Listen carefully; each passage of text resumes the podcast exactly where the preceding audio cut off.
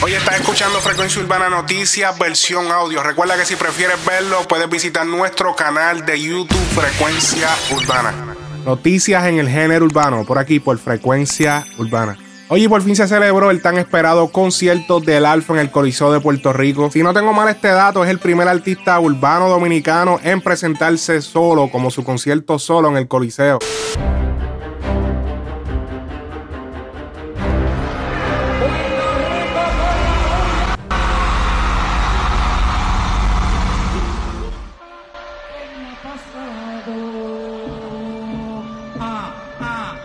Entre los invitados estuvieron Zion y Lennox, Tito el Bambino, Noriel, Brian Myers, Secreto el famoso biberón desde República Dominicana, Mike Towers y Farruko. Dicho sea de paso, el Alfa le regala una cadena a Farruko como muestra de agradecimiento y estas fueron las palabras que se dijeron.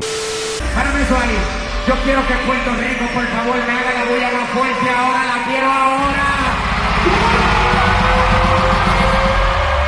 Párame ahí. Yo quiero hacerle un regalo que le tengo a mi hermano personal, de parte mía, de Mike Tower y mi joyero, que te quiero, te quiero hacer un regalo. ¿Puedo? Uy, si puedo. ¿Puedo? Préstalo, Fla. Préstalo, préstalo. Ese bulto, papi, yo sabía.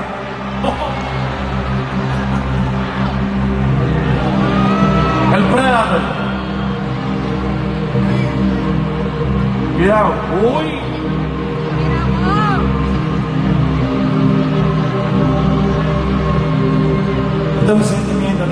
Yo con mucho amor, mucho cariño, baby.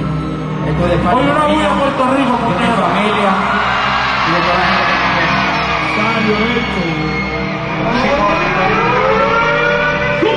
pero de aquí, yo creo que de las pocas personas que yo le he dado la mano en la vida y he sido agradecido, y esto respeta, no, no tanto es el hecho de los seis, sino el gesto. Y por eso es que en Puerto Rico te aman, y nosotros te respetamos y te damos la mano nosotros en el corazón. Y por ser agradecido vas a seguir creciendo y vas a llegar al infinito. Puerto Rico, un fuerte aplauso para el Alfa, la bestia, el hombre. Es un sentimiento, mi amor, te lo regalé del corazón. Puerto Rico, lo amo. ¿Qué te parece si oigo el Choli completo, Puerto Rico, República Dominicana, cantando esto por primera vez conmigo, que dice así? Chupa. Puerto Rico, yo quiero Durante el día el Alfa estuvo activo en la boletería, recibiendo a las personas que estaban comprando sus taquillas físicamente. Pero a diferencia de cómo se difundió en las redes y en varios sitios, el concierto no fue un sold out. La tiquetera del Choli, atendiendo a todos los fanáticos que vengan a comprar la taquilla. Así que ya tus chavos quedan pocas. Atendiendo a los verdaderos tigres, grabámelo papi chulo allá.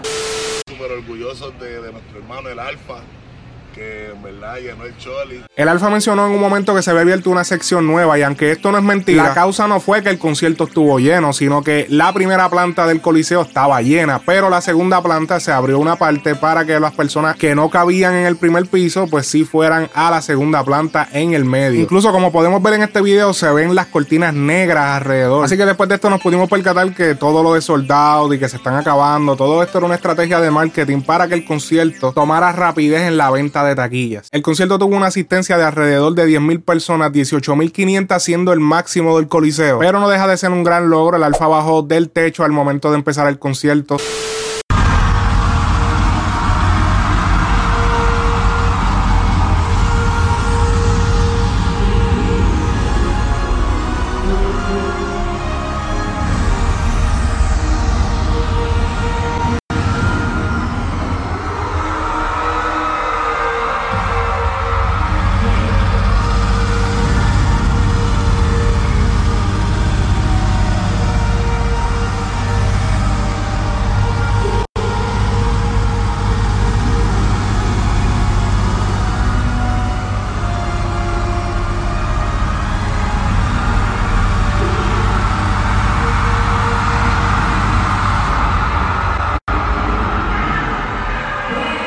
En un momento también tuvo un cambio de ropa y esto fue en el momento en que Farruko estaba interpretando sus canciones y cuando entra, entra por el público. Digo esto porque todos estos detalles son importantes a la hora de hacer un concierto ya que hay otros artistas que se olvidan de estos detalles y simplemente salen de la parte de atrás de la tarima o son muy simples y todos estos detalles reúnen a una presentación con altura. Un artista que fue confirmado y no se ve ningún signo de él en ningún sitio fue Arcángel La Maravilla, que por razones desconocidas no participó en el concierto. Hubieron varios factores que pudieron haber causado que este concierto no se llenara capacidad. Número uno, hubieron muchos cambios de fecha. La primera fecha para este concierto se supone que hubiese sido el 17 de noviembre del 2018. Luego la fecha se cambia para enero y luego se vuelve a cambiar para el 5 de octubre, que fue la oficial que se dio anoche. Obviamente este factor fue totalmente, absurdamente terrible para el concierto, ya que cambios de fecha siempre terminan en problemas con la boletería, ya que la gente quizás se paró ese día, cogió ese día libre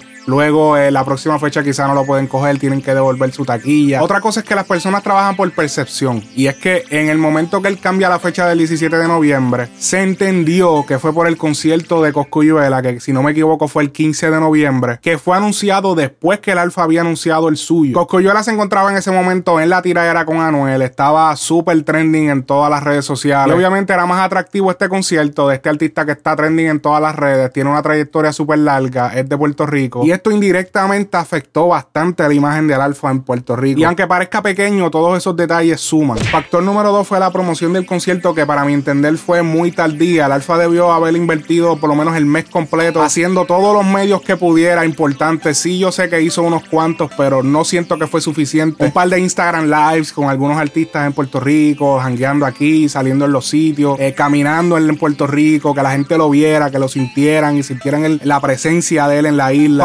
número 3 debió haber estrenado un tema importante esta semana o la semana anterior para por lo menos darle tiempo a que las personas compraran la taquilla. Y cuando digo tema importante me refiero a un tema de varios artistas, que fuera como que el palo más grande que él tiene guardado de varios artistas y que los artistas, por lo menos la mayoría, pudieran ir al concierto. Y de esta manera se iban a incrementar más las ventas. El Alfa se confió mucho para el concierto. De hecho, si ustedes han visto la mayoría de los conciertos de los artistas que son de Puerto Rico, y a veces llevan 15 artistas invitados, montones de artistas invitados. Y esto porque tú tienes que dar la percepción de que todo el género te está apoyando, por lo menos la mayoría, aunque sí fueron muchos artistas al concierto. No se supo los artistas que iban a ir hasta última hora. Realmente muchos de los artistas que fueron ni se sabía que iban a ir. Así que esta plaza se trabaja eh, un poco distinta a otras plazas, a otros países. Y yo me imagino que ya esto será una enseñanza para el Alfa y su segundo choliseo apuesto que va a ser un sold out. El dominio revela en un live un estimado de lo que genera mensualmente. Vamos a escuchar. No este loco que, yo nunca he pegado que me retire. Es que ustedes están erróneos. ¿Entiendes? Mientras yo cobre más de 10 mil dólares mensuales sentado en mi casa ¿Por qué me tengo que quitar, cabrón? ¿Me entiendes? Tú no me entiendes. Ni ninguno de tus artistas me va a entender tampoco porque ellos no cobran lo que yo cobro. Cuando ellos sean dueños de su música, pues pueden hablar de eso, pero ahora mismo. En mi compañía los cheques los firmo yo. De eso no van a saber. Porque ellos no le pagan a sus empleados, les paga el jefe de ellos. Ya sencillo. La razón por la cual traigo este video a colación es porque en un video pasado el dominio había criticado a los manejadores llamándoles ladrones y oportunistas. Y yo les había dicho que una carrera como la del dominio en este momento no necesita realmente de un manejador y por eso es que él está diciendo esto. Si tú generas 10 mil dólares o 15 mil dólares, que es un alrededor de lo que él genera, yo sé que él dijo eh, más de 10 mil dólares al mes pero claro está, si él dijo 10 o más, no va a generar 100 mil al mes. Porque si tú generas 100 mil o 90 mil, 80 mil, no vas a decirle, ah, mientras yo gane más de 10 mil dólares al mes. Hubiese dicho 100 mil o 50 mil, ¿entiendes? Algo cerca o a veces hasta más de lo que genera. O sea que él está generando entre 10 mil y 20 mil o 15 mil dólares al mes. Y la mayoría o todo viene de las plataformas digitales. Así que mientras él publique música, el dinero va a seguir entrando y todos los negocios de featuring y todo lo demás, todo eso lo puede cerrar el solo. El tipo de música que él hace no es una música como que puede venir Coca-Cola y pautarlo y darle dinero por promoción. Obviamente 10 mil dólares al mes es una cantidad muy buena para la mayoría de las personas. Y honestamente no creo que el dominio ni siquiera necesite un contable. O sea, que esa cantidad de dinero es manejable para que entiendan. Un artista como Zuna solamente de su YouTube genera alrededor de 400 mil dólares mensuales. Eso es solamente el YouTube. No estamos contando ninguna otra plataforma, no estamos contando ningún auspicio, no estamos contando ninguna de sus presentaciones en vivo. No estamos contando tampoco alguna inversión que él tenga que genera también dinero. Así que yo se los había dicho. Les voy a dejar el video en la descripción, el link para que vean el episodio donde él habla de los manejadores y yo les explico la situación para que vea que se los había dicho. Oye, un fanático de Anuel por poco es vomitado fuera de la tarima cuando este se intenta acercar a él.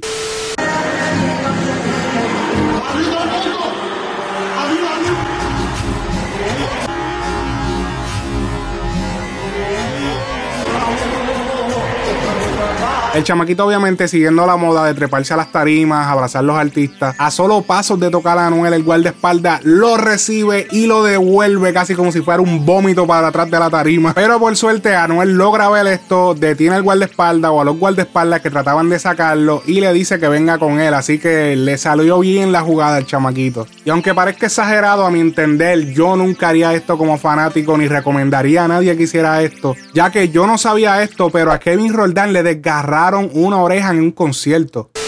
Eso fue, eso, yo estaba cantando, estábamos en el show, pam. Y, y, obvio, tú sabes, las niñas, o sea, se sube una niña y me da, me da un abrazo, y yo la abrazo así, muy fuerte.